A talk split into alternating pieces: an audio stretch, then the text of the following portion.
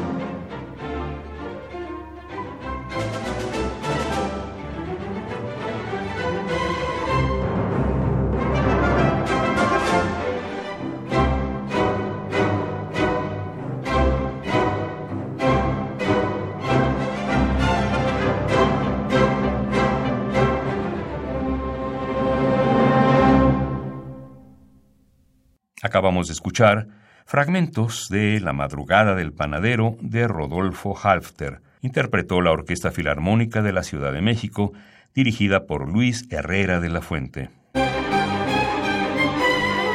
¿80 años? Y 80 regalos para festejarlos. Cada día un regalo musical diferente.